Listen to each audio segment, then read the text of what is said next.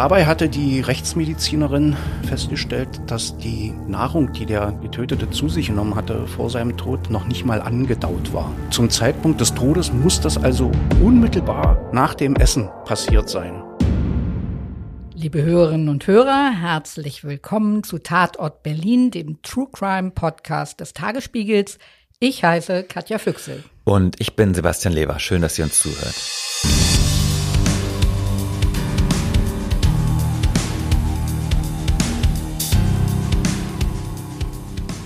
Heute haben wir einen kuriosen Mordfall für euch, der gleichzeitig auch ein Rätsel ist. Und dieses Rätsel werden wir gemeinsam lösen. In diesem Rätsel gibt es ein Auto, vier Insassen und einer davon wird die Fahrt nicht überleben. Und die Frage lautet, wer wollte hier eigentlich wen umbringen? Oder war am Ende alles doch irgendwie ganz anders? Also echter Krimistoff und ein paar überraschende Wendungen, die hat dieser Mordfall auch zu bieten. Fehlen darf da natürlich auch nicht unser Studiogast, der uns einen exklusiven Einblick in die Ermittlungen und die Hintergründe dieses Falls geben wird. Okay, Sebastian, stell uns den doch jetzt erstmal vor. Das ist der Anwalt Steffen Choppe. Choppe war schon mal bei uns und weil der so unterhaltsam erzählen kann und nie ein Blatt vor den Mund nimmt, wollten wir ihn unbedingt überreden, noch ein zweites Mal zu uns ins Tagesspiegelstudio zu kommen. Das hast du natürlich geschafft. Und warte mal, wie hast du das in der letzten Folge immer so charmant formuliert? Mit deiner dir eigenen Mischung aus Sturheit und Penetranz. naja, also ich habe ihn so mit WhatsApp-Nachrichten bombardiert, das kannst du dir nicht vorstellen. Und deshalb könnt ihr, liebe Hörerinnen, euch jetzt auf eine zweite Folge mit dem Anwalt Steffen Choppe freuen. Den kennt ihr aus Episode 18. Da geht es um einen Prozess, der bis heute Schlagzeilen macht. Denn auf der Anklagebank sitzt Arafat Abu Chaka, Mitglied eines berüchtigten Berliner Clans. Ihm wird vorgeworfen, den Rapper Bushido bedroht und erpresst zu haben. Und Steffen Choppe, unser Anwalt, der vertritt in diesem Prozess das Opfer, also den Rapper Bushido. Ja, aber im heutigen Fall geht es um was ganz anderes. Da vertritt er einen Mandanten, der unter Mordverdacht steht. Es fängt damit an, dass Steffen Choppe Besuch von einer Frau bekommt. Da hatte ich dann mein Büro noch im Friedrichshain. Die kam dann zu mir offensichtlich schwanger und schon fortgeschritten schwanger und war ganz aufgeregt. Man hat ihren Freund verhaftet wegen des Verdachtes des Mordes. Ja, da sei jemand umgebracht worden und ihr Partner braucht einen Anwalt. Gut, so wurde ich der Anwalt von ihm. Ich habe ihn dann in einer Untersuchungshaftanstalt kennengelernt. Den Mann, den Choppe im Gefängnis besucht, wollen wir hier mal Timur Umarov nennen. Wir haben aber nicht nur seinen Namen zum Schutz der Persönlichkeitsrechte geändert, sondern auch die Namen der anderen Protagonisten. Gut, so viel vorweg. Umarov also, der Beschuldigte ist 24 Jahre alt und er wurde verhaftet, weil er zusammen mit zwei Komplizen einen Mord begangen haben soll. Was wissen wir denn alles über diesen Mann? Timur Umarov ist ein kräftiger, junger Mann mit breiten Schultern. Der ist in Kasachstan zur Welt gekommen, ging da zur Schule, kam dann kurz vor der Jahrtausendwende mit seiner Mutter und seinem Bruder als Spätaussiedler nach Deutschland. Und hier hat er erstmal anderthalb Jahre einen Deutschkurs besucht, war dann abwechselnd arbeitslos und als Bauarbeiter tätig, hat eine Ausbildung in der Security-Branche angefangen und abgebrochen und war dann zuletzt wieder arbeitslos. Und wie bereits erwähnt, Timur Umarov hat eine Freundin und die ist auch schwanger von ihm. Umarov, also dieser kräftige junge Kerl, der ist nicht vorbestraft. Also er hat sich nie irgendwas zu Schulden kommen lassen. Bis zu diesem Mittwoch, dem 15. Februar 2006. Da soll er dann abends einem Freund dabei geholfen haben, einen Kontrahenten zu ermorden. Und dieser Tote, der ist nun wirklich kein unbeschriebenes Blatt. Ja, das kann man sagen. Das Opfer nennen wir hier Abbas Zogov. Zogov kommt aus Tschetschenien, hat da im Bürgerkrieg gekämpft. Er ist ein kleiner und schmächtiger Mann, nur 1,63 Meter groß und gerade mal 50 Kilo schwer, aber eben einer, mit dem nicht zu spaßen ist. Und der ist auch Polizei bekannt. Also die Ermittler rechnen ihn der organisierten Kriminalität zu. Er soll beispielsweise als Leibwächter für Unterweltgrößen gearbeitet haben. Auf Berlins Straßen trägt Zokow den Namen der General. Die Frage ist, was also diesen 24-jährigen Timur Umarov mit seiner weißen Weste dazu bewegt haben mag, diesen gefährlichen General in ein Auto zu locken und dann zu ermorden. Also die Staatsanwaltschaft jedenfalls sagt, das hat er nicht für sich selbst getan, sondern um einem sehr, sehr guten alten Freund zu helfen. Und den nennen wir Jens Berken. Hm. Dieser Jens Berken, der ist 30, also sechs Jahre älter als Umarov. Und Umarov sieht ihn als ganz engen Freund an. Dieser Jens Berken sei, seit sie sich hier in Deutschland vor Jahren kennengelernt haben, immer für ihn da gewesen, also wenn er selbst mal Probleme oder Sorgen hatte. Er sagt, Jens Berken ist wie ein großer Bruder für mich. Und dann gerät dieser Freund und quasi Bruder in Schwierigkeiten wegen dieser Sache mit dem General. Und eines Tages erzählt der Umarov von seiner Angst und wie er von diesem General bedroht und drangsaliert wird. Und, und Umarov erklärt sich sofort bereit zu helfen. Laut den Ermittlern haben Berken und der General um Geld gestritten. Also der General soll von Jens Berken 150.000 Euro verlangt haben. Er habe gedroht, wenn Berken nicht zahlt, dann würde der General dessen Mutter und auch dessen Freundin tot machen. So hat es jedenfalls Berken der Polizei erklärt. Die Ermittler sind überzeugt, dass die beiden Freunde beschlossen haben, den General deshalb umzubringen, damit endlich Ruhe ist und dass sie für ihr Mordkomplott wiederum einen dritten Mann ins Boot holten, nämlich einen Kumpel, der ebenfalls vom General bedroht wurde. Und diesen dritten Komplizen, den nennen wir mal Christian Mainz. Ja, das ist der älteste dieses Trios, gerade 40 geworden. Der hat früher mal für die Telekom gearbeitet, dann Tankstellen beliefert, ist zum zweiten Mal verheiratet und im Gegensatz zu den anderen bereits mehrfach vorbestraft. Zum Beispiel wegen versuchten Betrugs, wegen Unterschlagung und Vortäuschen einer Straftat. Also ein Mann mit ausgeprägter krimineller Energie. Und so einen kann man natürlich gut gebrauchen, wenn man was Hochillegales plant. Berken, Umarov und dieser Mainz sollen dann also den General in einen Wagen gelockt, ihn dort erdrosselt und die Leiche dann in einem Waldstück bei Ferch, das ist ein Ort südwestlich von Potsdam, direkt an der Autobahn A10 abgelegt haben. So jedenfalls sieht es die Staatsanwaltschaft. Mhm.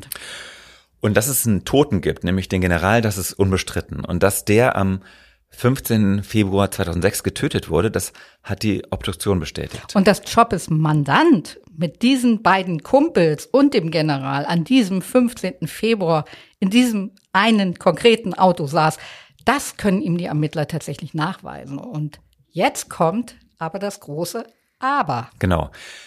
Denn als Choppe seinen neuen Mandanten Timo Umarov im Gefängnis besuchte, sagt er, ja, er selbst habe vorgeschlagen, den General mal richtig zu verprügeln und ihn außerhalb von Berlin dann einfach in der Provinz auszusetzen, so als Warnung, ja, damit er endlich aufhört, seinen Freund Jens Berken zu bedrohen. Aber der General, der sollte nicht sterben, das war überhaupt nicht der Plan. Von Umbringen sei nie die Rede gewesen. Und das hat der Steffen Choppe dann auch sehr eindrücklich erzählt. Und von vornherein, er hat mir gesagt, ich hab niemals vor gehabt, jemanden umzubringen. Mann, ich werd Papa, ich gehe doch nicht los, jemanden umbringen. Okay.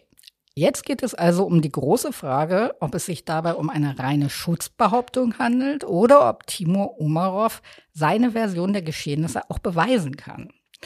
Die Polizei glaubt Umarov nicht. Es kommt zur Anklage. Aber vielleicht können ja Choppe und sein Mandant das Gericht von ihrer Version überzeugen.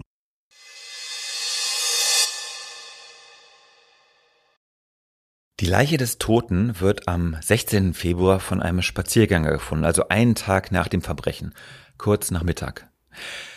Die Leiche liegt auf dem Bauch, die Hosentaschen nach außen gestülpt, Portemonnaie oder sowas finden sich keine mehr am Tatort. Ja, aber dass es sich um den General handelt, das finden die Ermittler natürlich schnell raus. Der Mann ist polizeibekannt, ist also in jeder Datenbank zu finden. Hm.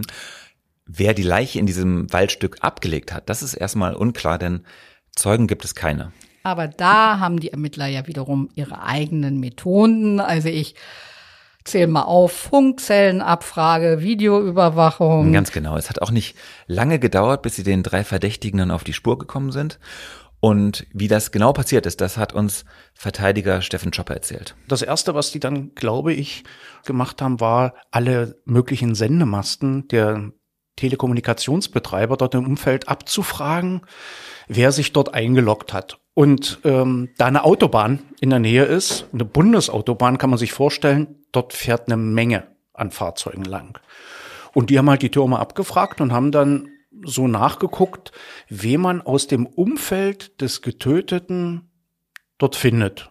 Und dann fand man anscheinend, ja, glaube ich, einen Teil davon, die sich ähm, auf dem Hin- und Rückweg zum Ablagerort bewegt haben und dabei, sagen wir mal so, unklugerweise, für die Polizei natürlich ein Glücksfall, ihr Handy benutzt haben und SMS geschickt haben, einfach so wie, ja, Mama, ich komme später zum Essen. Ja, sowas. Ja. ja. Und das Kuriose war, es gab ein Bewegungsbild, das bei fast allen Beteiligten an der Tat ähm, die Handys sich zur selben Zeit bewegten in die gleiche Richtung und sich an denselben äh, Sendemasten einloggten. Ja, ja.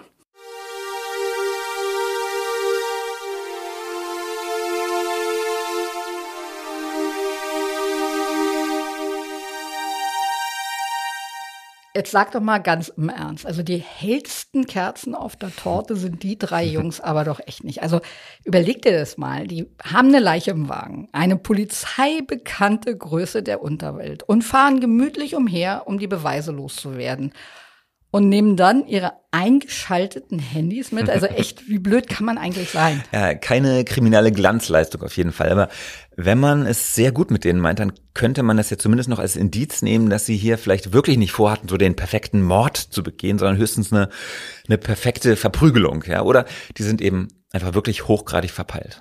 Eine perfekte Verprügelung. Das ist auch sehr schön. Das muss ich mir merken. Gut. Fassen wir die Ergebnisse nochmal zusammen. Es gibt also die Leiche und drei Tatverdächtige. Alle vier sind in einem Wagen von Berlin nach Brandenburg gefahren. Auf der A10 haben sie die Autobahnabfahrt Ferch genommen und sind dann noch so rund zwei Kilometer auf der Landstraße weitergefahren. Da haben sie dann an einem kleinen Waldstück angehalten ein paar hundert Meter vom nächsten Dorf entfernt und haben die Leiche 20 Meter neben der Straße an einem Baum abgelegt. Und dann sind die drei Tatverdächtigen ohne die Leiche zurück nach Berlin gefahren. Ja, und bevor ihr jetzt durcheinander kommt, nochmal kurz zusammengefasst. Diese drei Männer, die sind also Timur Umarov, das ist der junge Mandant von Choppe. Jens Berken, das ist der gute Freund von Timur, der wohl vom General bedroht wurde. Und der dritte, Christian Mainz, dieser mehrfach vorbestrafte Betrüger. Der Timo Umarov, der behauptet, der Plan, diesen General mal ordentlich zu verprügeln, der sei ursprünglich von ihm selbst gekommen und er sei da auch selbst gut geeignet für, weil er eben so groß und kräftig ist. Bei der Mordkommission hat Umarov ausgesagt, dass an dem Tattag nachmittags eine SMS von Christian Mainz bekommen habe. Und da stand drin, dass er abends auf die anderen warten soll, und zwar in Charlottenburg, auf dem Bürgersteig der Damaschke-Straße. Das ist eine Seitenstraße vom Kudamm, ganz in der Nähe von der Schaubühne. Da sollte er dann also abgeholt werden. Gemeinsam würden sie dann zu einem Treffen mit dem General fahren und dort sollte der General dann ordentlich verdroschen werden. Hm. Tatsächlich ist der Wagen abends am vereinbarten Treffpunkt vorgefahren, ein Opel Vivaro, das ist ein Kleintransporter. Umarov ist eingestiegen und ab da sei aber alles anders gelaufen als geplant, sagt er. Da habe nämlich der General überraschenderweise schon auf der Rückbank gesessen. Ja. Hinter ihm dann sein Freund Jens Berken und vorne am Steuer der Christian Mainz. Und kurz nach seinem Einsteigen, da sei klar gewesen, verdammt, der General, der lebt ja gar nicht, der ist ja tot. Sein Anwalt Joppe, der hat uns die Situation so geschildert. Ja, die haben gesagt, ich soll da und da hinkommen. Dort ist er hingegangen. Dort hat er gewartet, bis das Auto kommt. Dann wollte er einsteigen und sollte dann den äh, Mitgenommenen ein paar aufs Maul geben. Aber als er einstieg, lag der da schon am Auto und bewegte sich nicht mehr. Und hat gefragt, was ist denn hier los? Ja, dann hieß es nur noch, halt die Klappe. Und zu dem, der am Lenkrad saß, fahr los, fahr los, fahr los. Der Mandant saß eigentlich nur noch geschockt und ist der tot? Ja, anscheinend schon. Ne? Der war erdrosselt zu dem Zeitpunkt schon. Ja, und das ist für einen Anfang 20-Jährigen sicherlich eine traumatische Erfahrung, wenn man vorher noch nie einen Toten gesehen hat. Ja, und dann im Hinterkopf schon weiß, Alter, das bringt Ärger.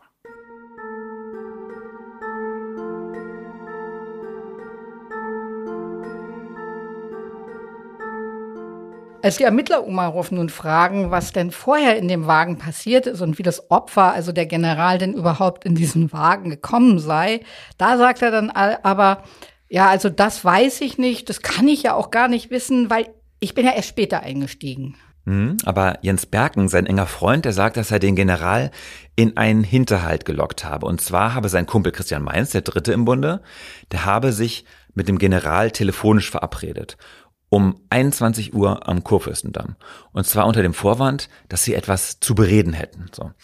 Und dann habe Mainz den General in das Auto gelockt und er selbst, also Berken, habe schon hinter der Rückbank versteckt am Boden gehockt.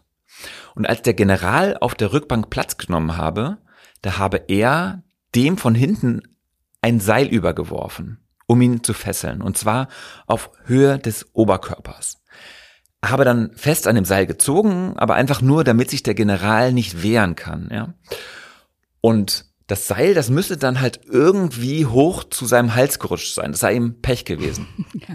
Und aber auch Berken behauptet bei der Polizei, es sei nie der Plan gewesen, den General wirklich umzubringen. Ja, sie wollten ihn angeblich bloß fesseln, zusammenschlagen und dann in einem Waldstück aussetzen, wo sich der General nicht auskennt, damit der General begreift, dass er sich mit den Falschen angelegt hat, dass seine Gegner stärker sind und er nicht gegen sie ankommt. Also verprügeln und aussetzen so als Abschreckung.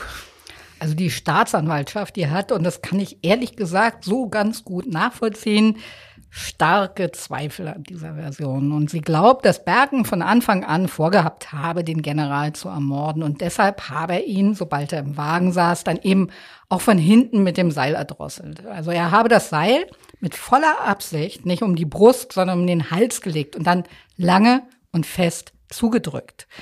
Nach zehn Sekunden ungefähr habe der Tschetschene das Bewusstsein verloren. Nach wenigen Minuten sei er vermutlich gestorben. Berken habe so lange an dem Strang gezogen, bis er auch ganz, ganz sicher war, der General ist tot. Hm. Berken behauptet, er habe losgelassen, sobald der General sich nicht mehr gewehrt habe. Er dachte, der General ist allerhöchstens bewusstlos, der wird schon wieder zu sich kommen.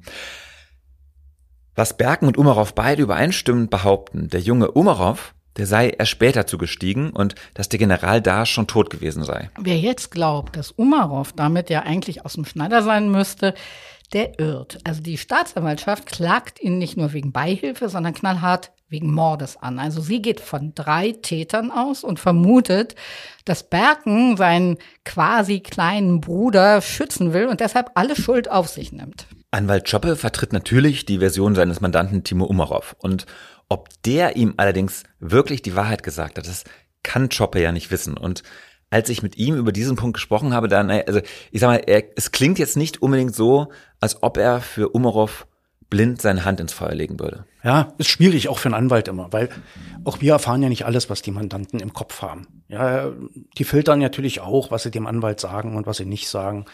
Weil Anwalt, da muss man erstmal ein Vertrauensverhältnis haben, bevor man dem alles erzählt. Und da muss man ja immer hoffen, dass der auch tatsächlich die Klappe hält.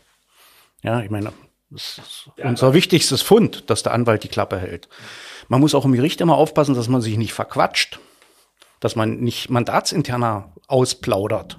Ja, das ist, manchmal ist es im Gerichtssaal recht hitzig, wenn man sich mit Kollegen streitet oder mit dem Staatsanwalt in den Clinch geht oder mit dem Gericht, dass man dann vielleicht in so einem Moment was Unbedachtes sagen könnte. Deswegen, ich bin im Gerichtssaal immer möglichst ruhig. Ich lasse mich auch relativ selten provozieren. Ja, also wenn mich zum Beispiel jemand Hurensohn nennt, dann nehme ich das sportlich. Ja, also ich habe mir schon alles anhören müssen als Anwalt, aber es ist einfach mal mein Job.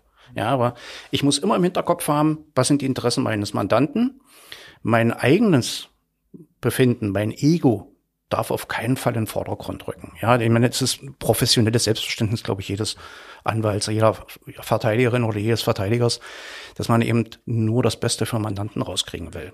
Allerdings gibt es ein rechtsmedizinisches Gutachten, das zumindest in einem Punkt für Timo Umarovs Version spricht, nämlich bei der Frage, ob Umarov bereits mit dem Transporter saß, als der General noch gelebt hat. Es gab ein rechtsmedizinisches Gutachten zu dem Getöteten und bei so einer äh, Leichenschau wird unter anderem auch der Mageninhalt untersucht, zum Gucken wegen des Todeszeitpunktes und so weiter. Und dabei hatte die Rechtsmedizinerin, so kann ich mich noch erinnern, festgestellt, dass die Nahrung, die der Getötete zu sich genommen hatte vor seinem Tod, noch nicht mal angedaut war. Also das heißt, es hat noch gar kein Verdauungsprozess stattgefunden. Zum Zeitpunkt des Todes muss das also unmittelbar nach dem Essen passiert sein.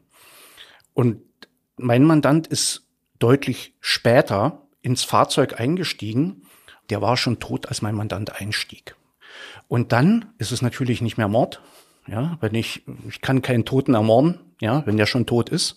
Selbst wenn ich was vorhatte oder was ähnliches. Ich bin dann die Strecke abgefahren von da, wo der angeblich ins Auto eingestiegen sein soll, mit den beiden anderen schon drin war. Und er eingestiegen sein soll, ähm, bis zum Punkt, wo meiner war, das, da vergingen ein paar Minuten. Ich glaube etwas über zwei Minuten. Und da war die Frage, reicht das, um jemanden tot zu machen? Ja, hat die reicht, hat die Gerichtsmedizinerin auch bestätigt. Ja, da ist sogar ein ganz namhafter Sachverständiger gehört worden, Herr Rothschild. Professor Rothschild aus Köln kam extra angereist und hat uns über den ähm, Reflextod berichtet. Dass es möglich ist, dass ein Mensch unter Umständen sogar sofort tot ist. Bei so einem Drosselungsmerkmal. Der hat erzählt, es gab direkt mal Versuche mit Frau, mit einer Frau in einer Badewanne, die man an den Füßen ruckartig nach oben zog, die war sofort tot. Ja, das hat er berichtet im Gerichtssaal. Und deswegen könnte es sein, dass der Getötete möglicherweise relativ zeitnah tot war und nicht minutenlang sich gequält hat, bis er erstickt war.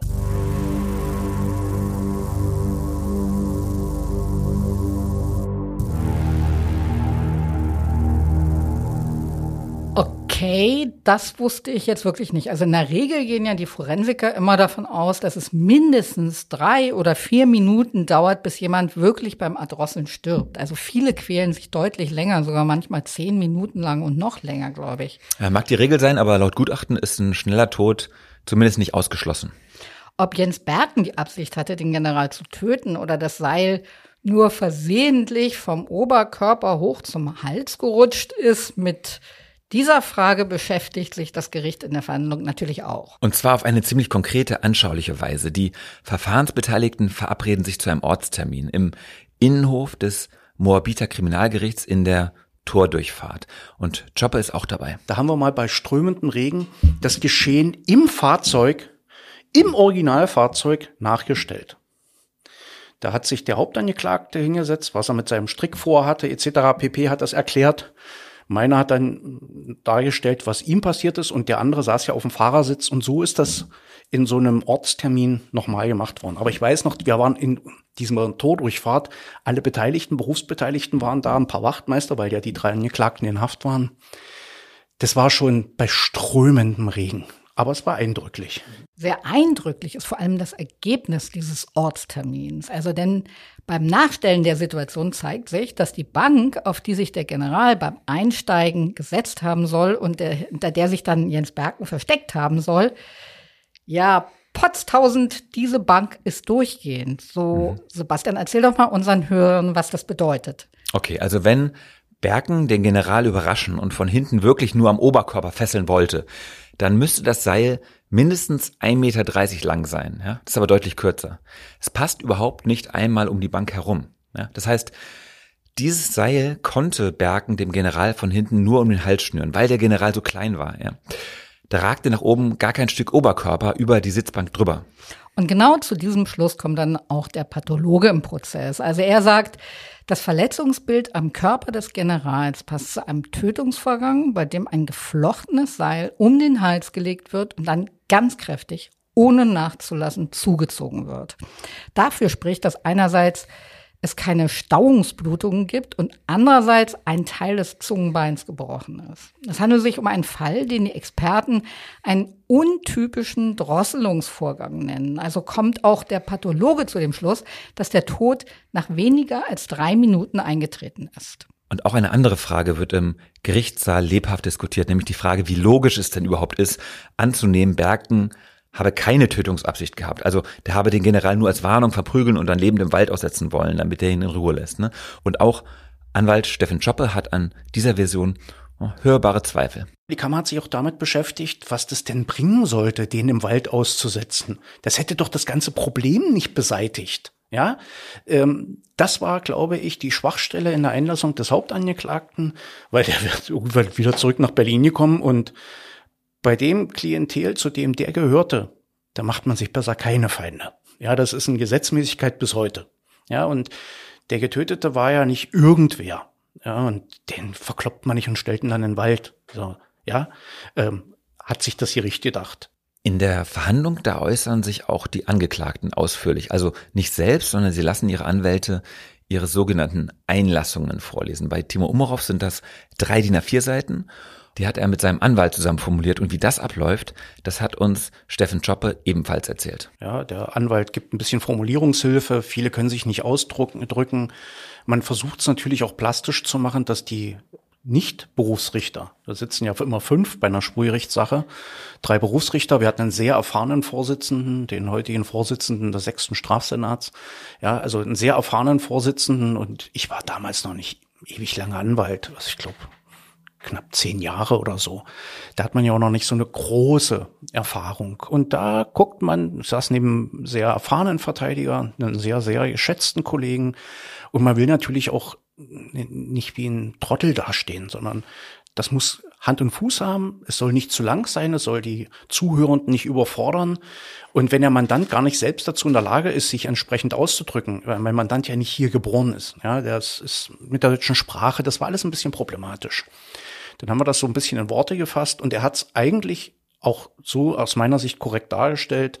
Und man guckt sich als Anwalt ja auch immer an, ob das alles plausibel ist, was der Mandant einem schildert, um nicht mit so einer Einlassung dann auch auf die Füße äh, oder auf die Nase zu fliegen, nicht auf die Füße. Auf die Füße fallen ist ja das Schöne, sondern auf die Nase zu fliegen. Weil wenn das unlogisch ist, dann lässt man das einfach. Weil damit macht man alles nur noch schlimmer.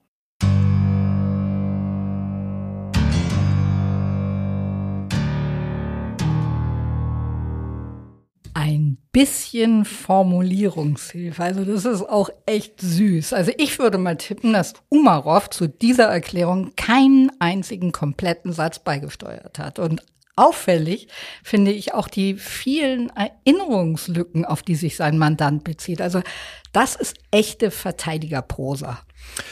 Wir haben die Einlassung hier. Ich lese mal eine Stelle vor, und zwar die Stelle, an der Timo Umarov beschreibt, wie sie die Leiche laut seiner Version im Wald abgelegt haben und wie sie dann nach Berlin zurück sind. Ja, also. Ob er die Taschen ausgeleert hat und umgekrempelt, das weiß ich nicht mehr. Das ging alles so schnell, darauf habe ich auch gar nicht geachtet. Ich habe das jedenfalls nicht getan. Auf die Idee wäre ich, glaube ich, gar nicht gekommen. An die Rückfahrt kann ich mich im eigentlichen Sinne gar nicht mehr erinnern. Die nächsten Tage habe ich an nichts anderes gedacht. Das konnte ich ja keinem erzählen. Wir waren in der Nacht noch bei Burger King, aber mit wem, ob alle drei oder ob sonst noch jemand dabei war, das weiß ich nicht mehr. Mir ging so viel durch den Kopf, ich ahnte schon da, dass das noch richtige Probleme geben wird. Im Laufe des Prozesses wird dann auch immer klarer, wie es eigentlich zu dem Streit zwischen Berken und dem General gekommen ist. Und das mag sich jetzt erstmal so ein bisschen kompliziert anhören, aber es zeigt wirklich sehr schön, wie das funktioniert in der Welt der organisierten Kriminalität und warum es eben keine gute Idee ist, sich mit diesen Typen einzulassen. Ja, es hat alles mit Berkens Geldgeschäften angefangen. Der hatte zusammen mit einem Geschäftspartner ziemlich zweifelhafte Finanzprodukte verkauft. Das war so eine Art Aktienpaket. Und Berken glaubte, dass dieser Partner nach zwei Jahren Zusammenarbeit mit ihm insgesamt rund 250.000 Euro an Provisionen ihm schuldete.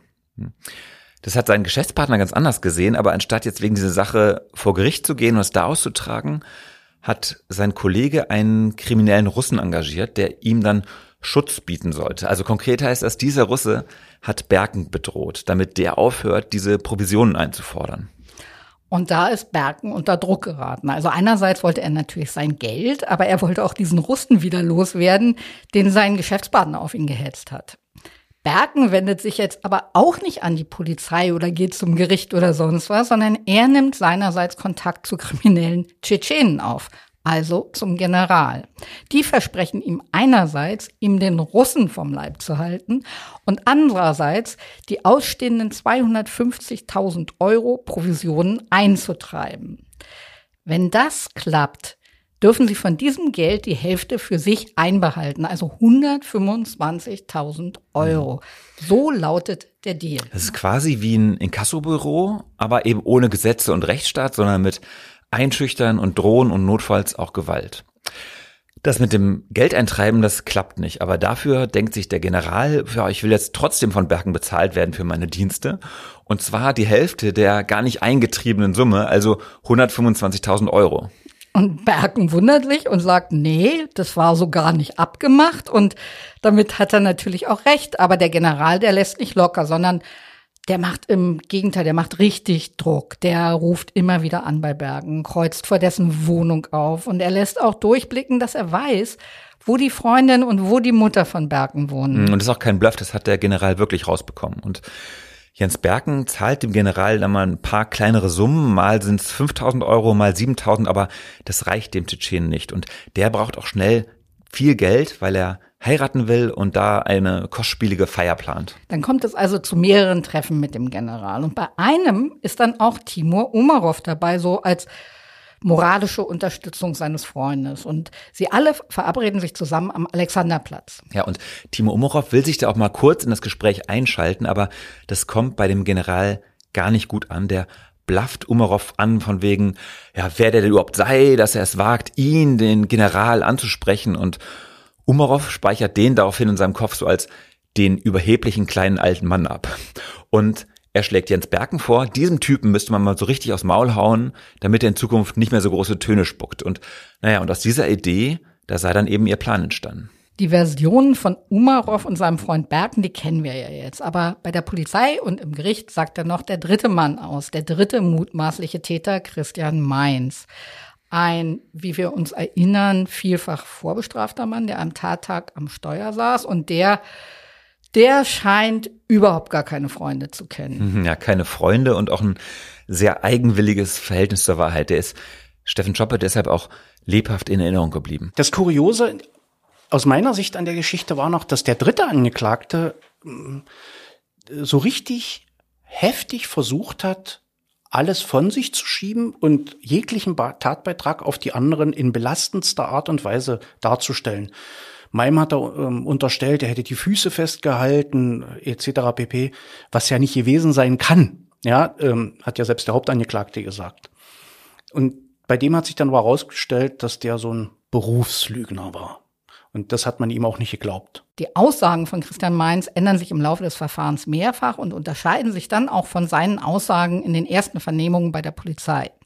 Dazu kommt noch, dass er in der Vergangenheit schon einmal verurteilt wurde und jetzt dürft ihr raten, nämlich wegen falscher Verdächtigungen und Vortäuschen einer Straftat. Ja, das Gericht hat so starke Zweifel an der Richtigkeit seiner Schilderung, dass sie die für ihre Urteilsbildung am Ende gar nicht heranziehen werden. Eines sollten wir vielleicht noch mal ganz kurz erklären. Also in so einer Schwurgerichtskammer am Landgericht sitzen insgesamt fünf Richter, drei Berufsrichter und zwei Schöffen. Schöffen sind ehrenamtliche Richter. Sie werden berufen und wenn dich der Ruf ereilt, dann hast du auch wenig Möglichkeiten, dich dieser Bürgerpflicht wieder zu entziehen. Und so eine Amtsperiode, die dauert dann fünf Jahre. Steffen Joppe sagt, die Rolle der Schöffen, die werde oft unterschätzt, auch von manchen seiner Anwaltskollegen. Er selbst aber achtet sehr auf diese ehrenamtlichen Richter. Das war auch ein Prozess, wo die Schöffen sich ein bisschen eingebracht haben.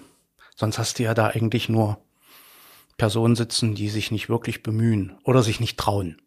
Das ist ja auch häufig ein Problem. Du sitzt als Schöffe in einem Verfahren, wo du nicht richtig weißt, worum es geht. Du hörst dann die Anklage. Manchmal dürfen sie die Anklage haben. Also zumindest den offiziellen Teil, nicht das Ergebnis der Ermittlungen. Und die müssen wirklich aus dem schöpfen, was sie dort hören. Und das ist die Kunst des Verteidigers, die auf die Seite der Verteidigung zu kriegen, die Schöffen, weil mindestens vier Richter müssen ja für eine Verurteilung stimmen. Wenn es nur drei sind, die Berufsrichter, reicht es nicht. Ja? Wenn man die zwei Schöffen auf seine Seite kriegt, wird. Aber deswegen ist es auch immer wichtig, sich vernünftig zu benehmen im Gerichtssaal. Hm? Man weiß ja, die meisten Kollegen unterschätzen die. Die nehmen die nicht mal wahr. Ja, und ich habe mir das mal irgendwie ich prüfe dann immer die Besetzung, ob das die richtigen Schöffen sind und dann prägt man sich die Namen ein. Und dann spricht man die auch mit dem Namen an. Und dann fühlen die sich wahrgenommen. Die sind ja, die haben dieselbe Stimme wie der Vorsitzende. Der Vorsitzende hat nicht mehr und die Beisitzer auch nicht. Die sind nichts Besseres als die. Das sind fünf gleichwertige Stimmen. Was wichtig ist auch, äh, man sollte die natürlich alle googeln, die beteiligt sind. Das hat schon anderen Kollegen geholfen. dass Schöffen sich irgendwo im Netz mal abfällig geäußert haben oder auch zu erkennen gegeben haben, dass sie nicht unbedingt äh, Menschen mögen, die aus dem Ausland zugereist sind, ähm, dann mit bestimmten T-Shirts auf ihrer Facebook-Seite sind. Das ist für viele Schöffen dann echt ein Problem. Die kann man dann einfach ablehnen. Ja, wenn ich jemanden habe aus Eritrea und da sitzt einer, der ein AfD-T-Shirt hat beispielsweise und äh, Deutschland den Deutschen, ja, dann brauche ich mir keine Gedanken machen. Der weiß genau, der wird verurteilt. Ob es war oder nicht, ist völlig egal.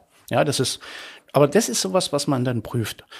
Bei den Berufsrichtern mache ich das auch manchmal, aber die fallen in der Regel nicht auf. Am 27. November 2007, sechs Monate nach Prozessbeginn, werden die Urteile gesprochen. Jens Bergen, der Hauptangeklagte, wird wegen Mordes zu einer lebenslangen Freiheitsstrafe verurteilt. Christian Mainz, der notorische Lügner, bekommt wegen gefährlicher Körperverletzung vier Jahre Gefängnis. Und Jobesmandant Timo Umarov, der wird wegen Beihilfe zur gefährlichen Körperverletzung zu einer Freiheitsstrafe von einem Jahr verurteilt. Das Gericht kommt zu dem Schluss, dass Umarov eine Tötungsabsicht nicht nachgewiesen werden kann. Er hatte vermutlich lediglich zugesagt, am vereinbarten Treffpunkt zu warten, dann ins Auto zu steigen und das Opfer gemeinsam zu verprügeln. Und weil er zur Tatzeit dann aber eben noch nicht im Auto saß, kann er auch nur wegen der Beihilfe zur gefährlichen Körperverletzung verurteilt werden. Demnach hatte also einzig und allein Bergen geplant, den General zu töten. Die beiden anderen waren nur in eine wie hast du das nochmal vorhin genannt? Äh, perfekte Verprügelung. Genau, in eine perfekte Verprügelung eingeweiht. Und übrigens, weil Umarov zu diesem Zeitpunkt schon ein Jahr und drei Monate in U-Haft gesessen hat, dann wird er für die drei Monate, die er letztlich zu viel abgesessen hat, dann auch entschädigt. Jens Bergen, der Hauptbeschuldigte, geht nach diesem Urteil in Revision und er wird damit tatsächlich Erfolg haben. Der BGH hebt das Urteil auf. Im zweiten Prozess wird Bergen nicht mehr zu lebenslanger Haft, sondern nur noch wegen Totschlags zu einer Freiheitsstrafe von zehn Jahren verurteilt. Das Gericht sieht es nicht mehr als erwiesen an, dass Berken tatsächlich eine Mordabsicht hat.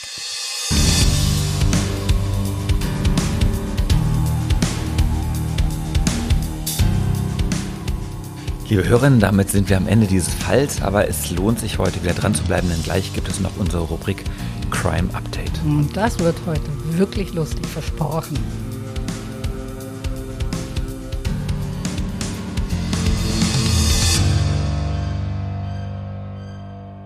Aber erstmal sagen wir ganz herzlich Danke bei Heiko Bär für die Produktion, bei Uwe Letzner für den Sound und vor allem bei euch fürs Zuhören. Mhm, und wir haben eine Bitte an euch. Wir wären super dankbar, wenn ihr unserem Podcast helft, weiter zu wachsen und bei Apple Podcasts oder bei Spotify wohl auch immer möglichst viele Sterne da lasst. Und bitte teilt die heutige Folge mit allen Menschen, die gerne Gangsterfilme gucken und deshalb glauben, dass Verbrecher immer Superhörner sind.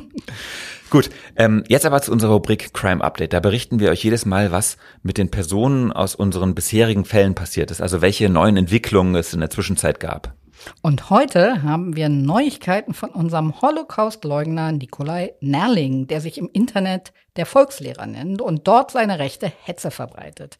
Wir haben in Folge 27 über ihn gesprochen. Das war die Episode über die notorische Holocaust-Leugnerin Ursula Haferbeck. Ja, und Nicola Nerling ist der Typ, der mit Haferbeck dieses Video gedreht hat, in dem sie dann unumwunden den Holocaust leugnet und der sich von Polizisten theatralisch aus dem Gerichtsgebäude tragen lässt und so weiter. Falls ihr euch nicht erinnert oder die Folge noch gar nicht gehört habt, dann hört es euch nochmal an, lohnt sich. Nikolai Nerling jedenfalls hat unsere Podcast-Folge gehört, sogar zweimal, wie er sagt, und das hat ihn sehr wütend gemacht. Auf seinem Telegram-Kanal wütet er gegen uns und einer seiner Fans, also das finde ich besonders hübsch, der beschimpft uns da als vollkommen entmenschlichte Satanskreaturen. Also der muss von dir irgendwo Fotos gesehen haben. ja, ohne Quatsch, der hat sogar auf Telegram ein Foto von mir verbreitet, auf dem mir irgendein so Spinner Teufelshörner auf den Kopf montiert hat. Unfassbar. Jedenfalls besonders erbost war Nikolai Nerling über einen Satz, den ich in dem Podcast gesagt habe, nämlich, dass ich der notorischen Holocaust-Leugnerin Ursula Haferbeck alles Schlechte auf der Welt wünsche. Das hat Nerling so wütend gemacht, dass er auf Telegram seine Anhänger dazu aufgerufen hat, dem Tagesspiegel jetzt mal so richtig die Meinung zu sagen. Und Er hat also unsere Leserbriefadresse gepostet und vermutlich gehofft, dass jetzt ein riesen Wutsturm gegen uns ausbricht. Und? Es war genau einer. Ein einziger Brief kam. Das ist schon spektakulär wenig. Aber alle anderen Mails, die zu der Folge eingegangen sind, die waren sehr positiv. Vielen Dank dafür. Ja, gut, liebe Katja. Unsere nächste Folge Tatort Berlin, die kommt wie immer in vier Wochen. Weißt du schon, welchen Fall du uns da mitbringen wirst? Ja, und zwar geht es beim nächsten Mal um einen ziemlich erschütternden Fall, die Amok-Fahrt in der City West, also ein paar Jahre nach dem Anschlag auf dem Breitscheidplatz. Ihr erinnert euch sicher noch daran, wie ein Auto in voller Fahrt auf dem Gehweg in eine Gruppe Touristen gebrettert ist. Eine Frau starb, es gab viele Verletzte und am Steuer saß ein psychisch kranker Mann. Zu Gast haben wir die Staatsanwältin Silke van Sveringen und mit ihr sprechen wir nicht nur über die Ermittlungen, sondern auch über die Frage, ob und gegebenenfalls wie sich solche Fälle verhindern lassen. Hm, wir freuen uns, wenn auch ihr dann wieder dabei seid. Bis dahin, tschüss, liebe Zuhörerinnen und tschüss, liebe Katja. Tschüss, Sebastian.